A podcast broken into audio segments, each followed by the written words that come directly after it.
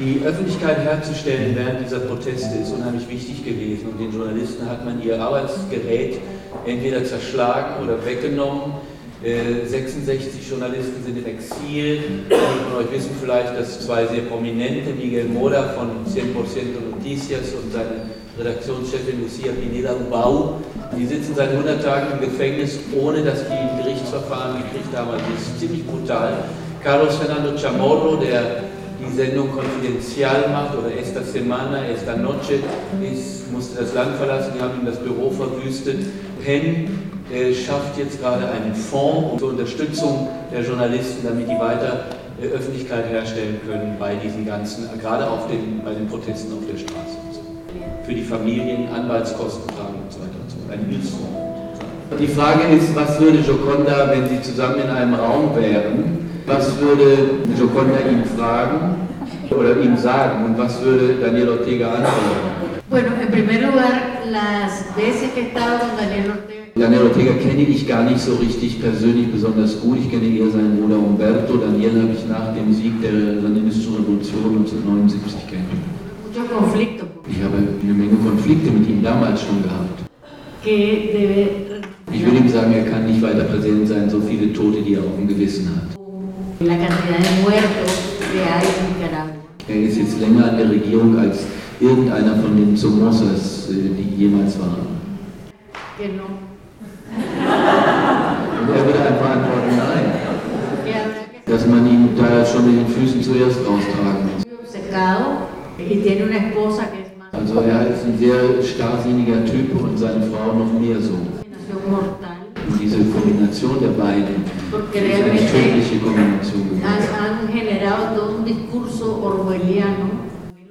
Sie haben also die, ja, la mentira y la verdad, ¿no? Sí, la mentira y la verdad, la ignorancia Also die haben so in, in ihrer Regierungszeit in den letzten elf Jahren so einen Orwell-Diskurs geschaffen in der Öffentlichkeit, wo die, die Lüge ist die Wahrheit, ihr kennt 1984, also so dieser Stil. Was wir gesehen haben in dieser April-Rebellion ist, dass die Menschen, es ist sehr wichtig, dass die Menschen diesen Diskurs dieses Narrativ, würde man heute sagen, nicht, nicht glauben.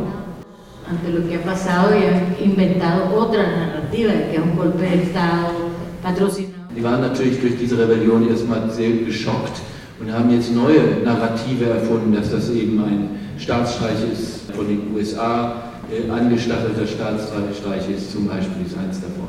Die Frage ist nach der Rolle der Militärs und die Rolle nach der, die, nach der Rolle der Kirche pronunciado neutral en, en el caso de Nicaragua. Pero realmente nosotros.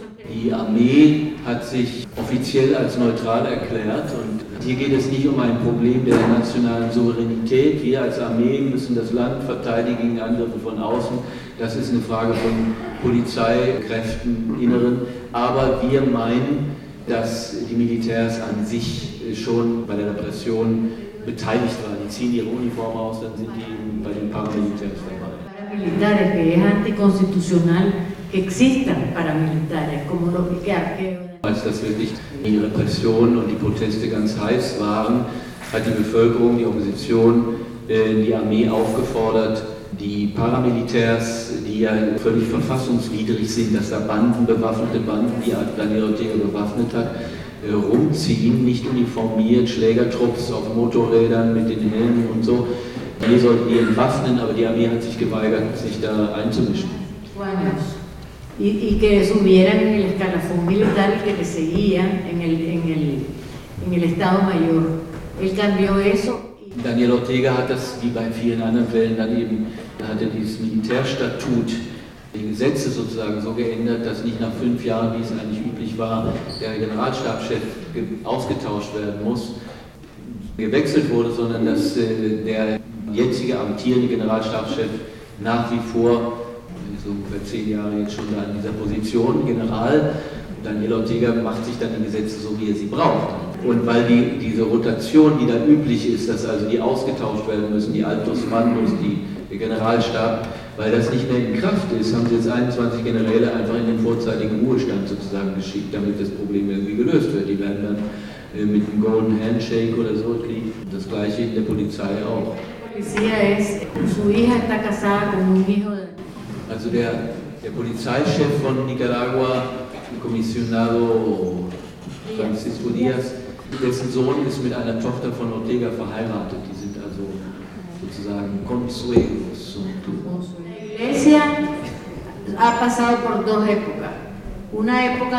Also da gibt es zwei Phasen. Als Kardinal Obando y Bravo noch lebte, der ja auch eine Figur war in der Geschichte des Landes, da hat Ortega, als er wieder an die Macht kommen wollte, hat ihn auf seine Seite gezogen und mit ihm auch die Kirche, indem er versprach, und das hat er dann auch so gemacht im Parlament, den äh, therapeutischen Schwangerschaftsabbruch wieder für illegal zu erklären, der seit dem 19. Jahrhundert, das muss man sich mal vorstellen, unter einer liberalen Regierung von Zelaya ist der therapeutische Schwangerschaftsabbruch legal gewesen seit über 100 Jahren und die FSLN hat den sozusagen wieder illegal gemacht und dadurch hat die Kirche Ortega unterstützt. De ahora es otra. Ahora, en 2014, la conferencia Aber 2014 hat die Ko- Bischofskonferenz von Nicaragua sich, das sind andere Leute, jetzt sind ja auch andere Figuren, die haben sich mit äh, Ortega zusammengesetzt und eine Reihe von Forderungen an ihn aufgestellt, darunter auch das Land zu demokratisieren. ha, abierto las puertas de las iglesias, eh, ha estado la catedral. Als die Bischofskonferenz diese Forderung aufstellte, hat da, äh, Ortega gar nicht darauf reagiert, aber in den Auseinandersetzungen jetzt hat die Kirche eine unheimlich mutige Position gehabt. Also der Bischof von Managua, Silvio Valls, hat die Kathedrale aufgemacht, in den ersten Tagen hat die jungen Leute reingelassen. Die haben Massaker verhindert, haben sich sehr mutig dazwischen gestellt. Gibt es auch eine Menge Bilder, wo man das sieht. Und äh, sie sind dafür vom Regime hart angegriffen worden, teilweise richtiggehend verfolgt worden. In Inotepe waren die in einer Kirche. Die Polizei hat dann so Turbas, also Schlägertrupps da reingeschickt, äh, die sie bedrängt haben und so. Also die Kirche hat jetzt in diesen Auseinandersetzungen eine sehr positive Rolle gespielt. Se llama la Divina Misericordia, donde se refugiaron los muchachos de la universidad cuando estaban rodeando los paramilitares. Als die UNAN, die nationale Uni, besetzt war und die Studenten dann verhandelt haben, dass sie Abzug ziehen konnten, sind sie in eine Gemeinde geflohen, die ist ganz nah an der UNAN. Und da sind sie dann von Paramilitärs unter Beschuss genommen worden. Zwei sind äh, erschossen worden. Die Kirche hat sozusagen diesen Schutzraum geboten und Joconda sagt, das hat man in Nicaragua noch nie gesehen, dass die Regierung einfach so die Kirche angreift. No había que dialogar, que Daniel Ortega se tenía que... Ernesto Cardenal, der ist ja dann immer sehr radikal und der hat kurz vor kurzem, erwähnt jetzt Joconda, ein paar Erklärungen abgegeben. Kein Dialog mit diesem Regime. Der soll abtreten, der Präsident, da ist Ernesto ganz klar. Ab, nix Dialog. Daniel Ortega muss weg. so, so ist Ernesto. de las utopías, yo pienso que hay un problema en, el- en la concepción Also Joconda meint, die Revolutionen schaffen oft Systeme, die dann einfach nicht dem revolutionären Anspruch entsprechen, um die Utopien umzusetzen, meinen die Kräfte, die eine Revolution sind, sie können autoritär ruhig wirken, um das Gute sozusagen zu tun, hätten sie das Recht, um Gutes zu tun, das Recht eben das autoritär zu tun und Institutionen, Systeme zu schaffen, die totalitär sind. Äh, Gioconda hat da eine, eine Parallel, eine Metapher gesagt, das ist so dieser Paternalismus, das könnte man so beschreiben wie ein äh, machistischer Ehemann, der zu seiner Frau sagt, du bleibst zu Hause schön, ich gebe dir zu essen, ich schicke dich zum Arzt, du kannst dich auch vergnügen, aber zu sagen, habe ich es hier.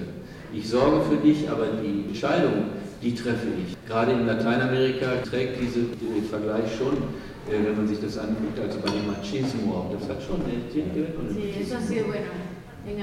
und wir müssen uns eben als Linke auch, sagt Gioconda, einer Gewissensprüfung unterziehen. Also wir haben ja uns getrennt von der FSLN, sagt Gioconda, diejenigen, die wir rausgegangen sind, als wir genau das gefordert haben, 19, nach den verlorenen Wahlen, als wir gesagt haben, wir müssen das Konzept innerparteilicher Demokratie jetzt wirklich auch umsetzen. Da kam es zum Bruch, nicht zugelassen hat. El Frente Sandinista, cuando nosotros planteamos que había que revisar eh, cómo nos estábamos comportando después de la derrota electoral de Carlos